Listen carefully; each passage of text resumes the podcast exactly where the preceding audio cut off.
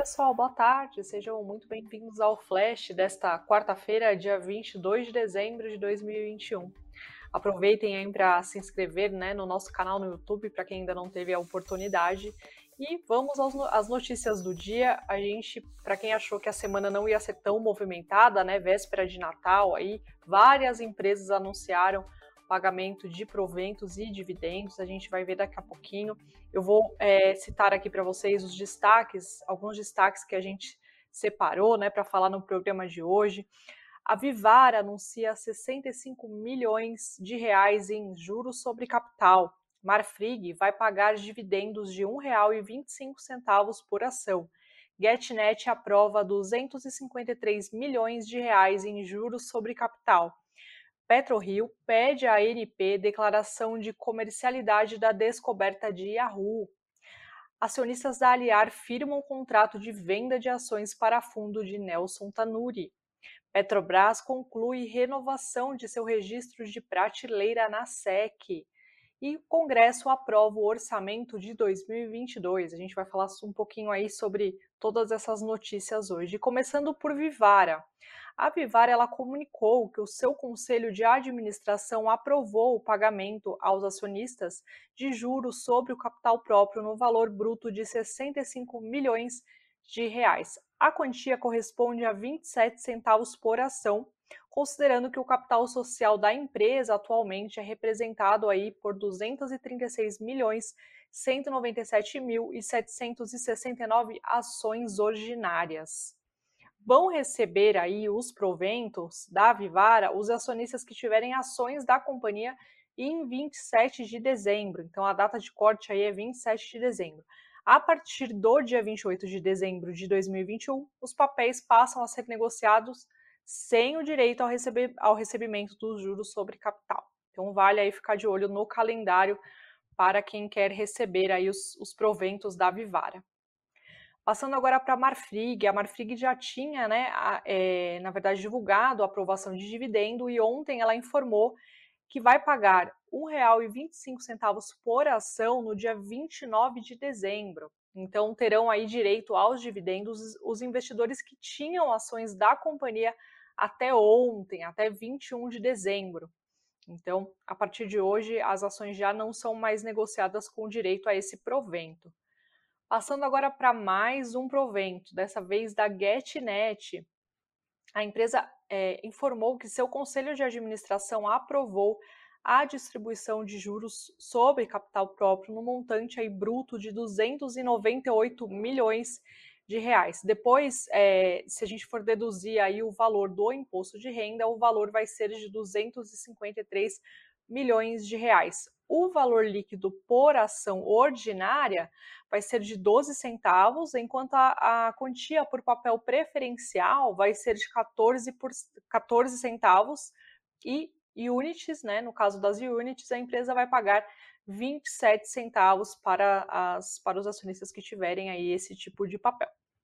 Isso, como eu já disse, levando em conta aí o valor já líquido, já descontado imposto de renda. Então é sempre importante lembrar né, que as empresas às vezes já divulgam o valor líquido, mas algumas divulgam o valor bruto. Então, depois a gente tem que, quando se trata né, de, de juros sobre capital próprio, a gente precisa ficar de olho no, no imposto de renda aí que pode ser pago pelo acionista. No caso da GetNet, é, vão receber o dinheiro os acionistas que estiverem posicionados na empresa em 20 de janeiro de 2022. Desta forma, a partir de 21 de janeiro, os, as ações da companhia já passam a ser negociadas aí como ex-juros sobre capital próprio, ou seja, já não dão mais direito a receber aí o provento da companhia. Os juros sobre capital próprio da GetNet, eles vão ser pagos aí no dia 18 de fevereiro de 2021, e eles vão ser adicionados ao, aos dividendos obrigatórios da companhia. Passando agora para mais um provento, a Marco Polo, que é a fabricante de ônibus, também informou a aprovação de pagamento de juros sobre o capital próprio de aproximadamente 0,034. Aliás, se a gente for arredondar aqui, seria 4 centavos por ação. Os valores serão pagos a partir de 4 de abril do ano que vem, de 2022, e terão como base as posições dos acionistas em 28 de dezembro de 2021. A partir do dia 29, os papéis não incidem aí o direito ao provento, então vale ficar de olho porque muitas as datas de corte de várias empresas que anunciaram é, pagamento de benefício, pagamento de proventos na semana passada e nessa semana, elas estão aí para o final do ano, né? Então vale a pena ficar de olho é, nisso. Agora, saindo um pouquinho aí do pagamento de proventos, indo para uma outra notícia agora sobre a PetroRio. A petroleira informou que protocolou nesta quarta-feira a declaração de comercialidade da descoberta de Yahoo, né, que é o campo de Yahoo, aliás, o bloco de Yahoo e o plano de desenvolvimento em regime de operação exclusiva junto à Agência Nacional de Petróleo, que é a ANP. O Yahoo é um bloco exploratório localizado na Bacia de Campos, com potencial para produzir mais de, 5, de 125 milhões de barris no pré-sal, considerando aí 100% dele. Ele teve a descoberta de óleo em 2000, 2008 e foi realizado um teste de formação em 2010. É, além dessa nota, a gente procurou lá no, no, site da própria PetroRio, né? E a PetroRio, a PetroRio diz o seguinte, que o investimento nesse campo, é, nesse bloco, ele reforça os pilares da companhia de eficiência operacional, otimizando, é, otimização da infraestrutura existente para reduzir custos e mínimo risco geológico, dado que o reservatório já foi encontrado e testado. Atualmente a PetroRio ela tem aí participação de 64,3% no consórcio que é dono aí desse desse desse bloco. Passando agora para outra notícia sobre a Aliar. A gente vem, fal vem falando da Aliar aí com uma certa frequência, parece até que a gente está lendo a, a mesma notícia né, sobre a companhia, mas é que de fato a gente começou com alguns assuntos, é, alguns fatos nos bastidores e depois a, a, notícia foi se confirmando, né? Então, os acionistas controladores da, da companhia, né, da Aliar, eles firmaram um contrato para a venda de ações da empresa à gestora Man Asset, que pertence aí ao empresário Nelson Tanuri. E aí o que acontece? O contrato ele envolve uma venda de até cerca de 62,4 milhões de ações, de ações ordinárias ou 52,75% do capital social da Aliar, pelo valor de R$ 20,50. Ontem, os papéis fecharam o dia negociados a R$ 17,89. Por volta de, do meio-dia, eles eram negociados aí em queda forte, né? Lembrando que a Aliar não está no Ibovespa, mas o papel da empresa liderava é, a queda aí de todo o pregão, né? De toda a bolsa, de todo o, o de toda a B3 é, caindo aí 8,38%. Então, o papel lá no começo, quando foi noticiado inicialmente essa notícia, os papéis subiram forte, né?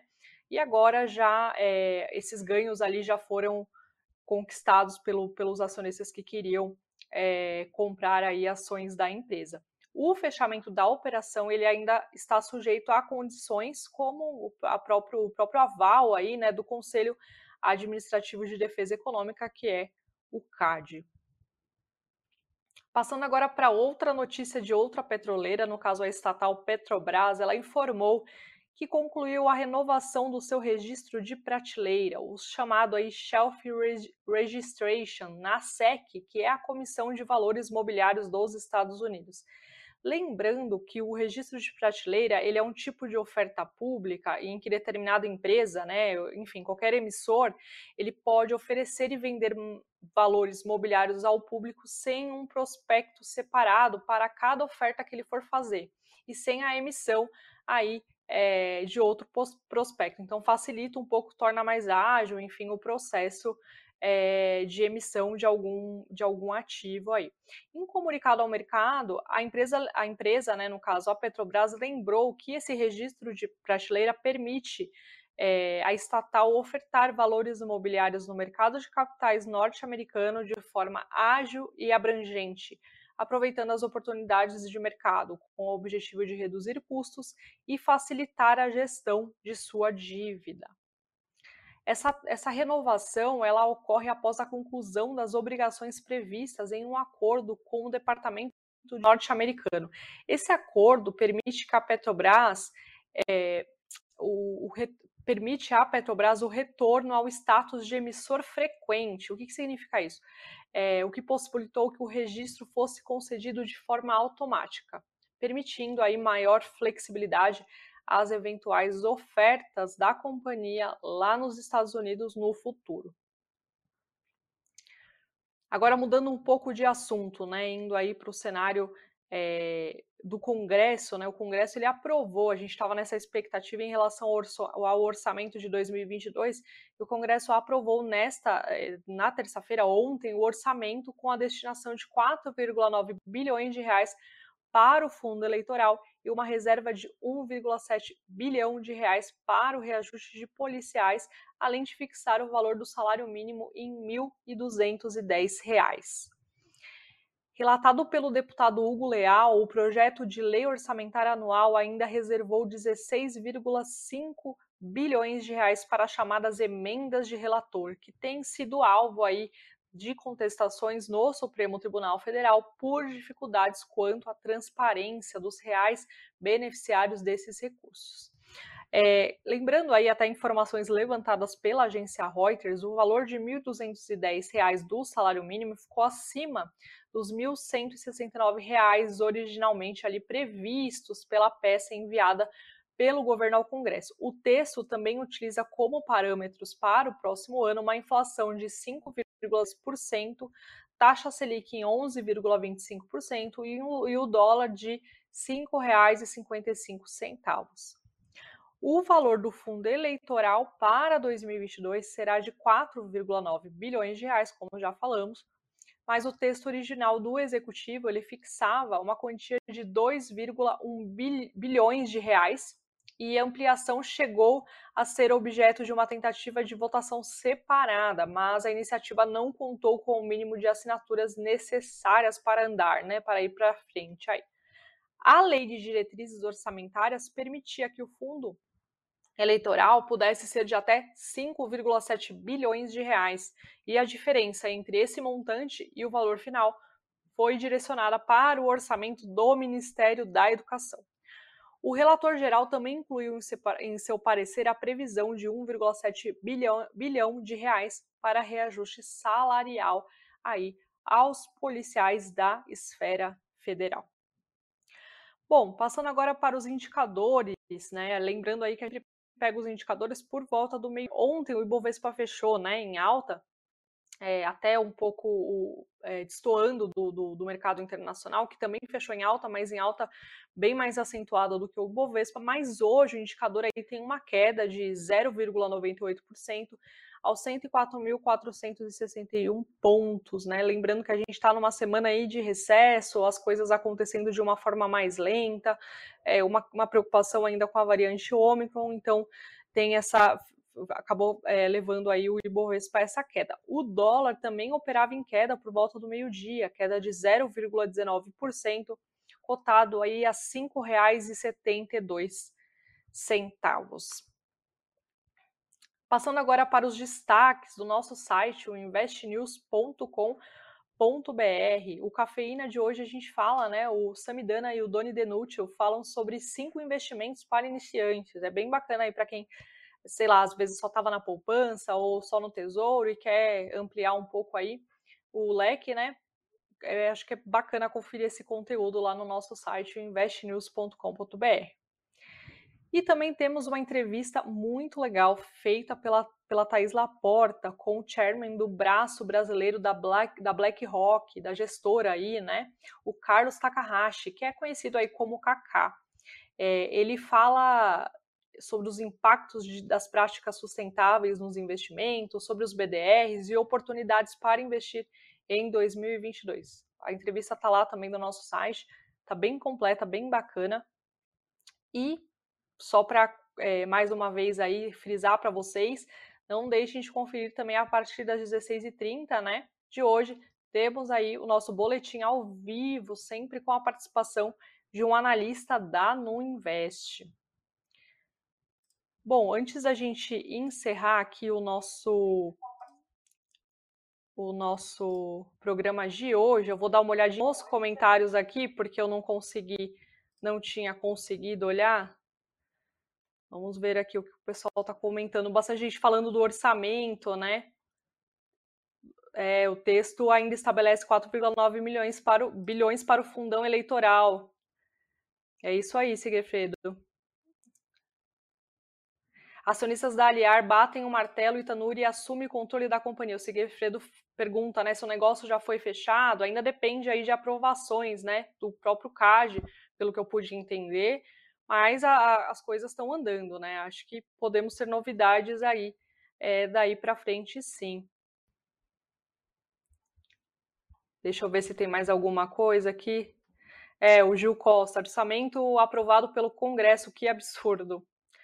Pois é. É isso, gente. O pessoal falando saudades dos 120 mil pontos. Pois é, a gente vai acabar encerrando aí o ano com o Ibovespa nessa casa aí dos 104 mil pontos, pelo jeito.